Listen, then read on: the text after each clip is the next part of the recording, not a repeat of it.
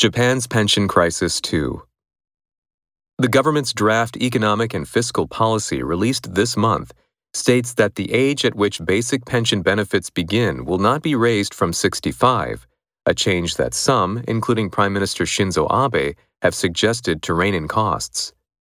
It also calls for reviewing the system under which employed seniors receive reduced benefits.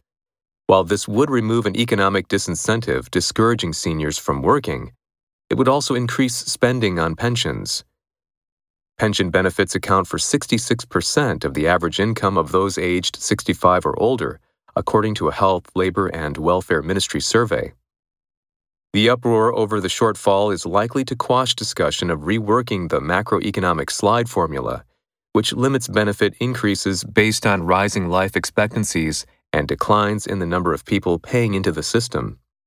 The mechanism is suspended when growth in wages and prices is slow or negative, as has been the case for most of the time since its 2004 introduction, meaning that later generations will bear the brunt of future cuts.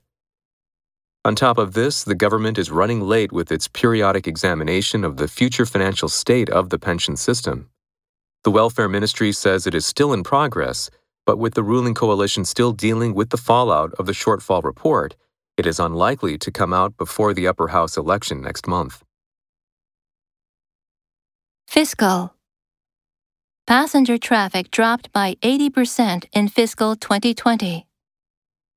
Disincentive these tight regulations will only act as a disincentive to investment. Quash. The court has quashed the indictment. Rework. They were forced to rework the policy. Suspend.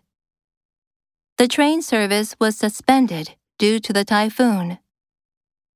Bear the brunt of young people are bearing the brunt of the economic crisis. On top of on top of his salary, he receives a housing allowance of $800 per month. Periodic. They make periodic visits to the island. Coalition. The two parties formed a coalition government. Fallout the political fallout of the Prime Minister's remark. Upper House The LDP lost its majority in the Upper House in 1989.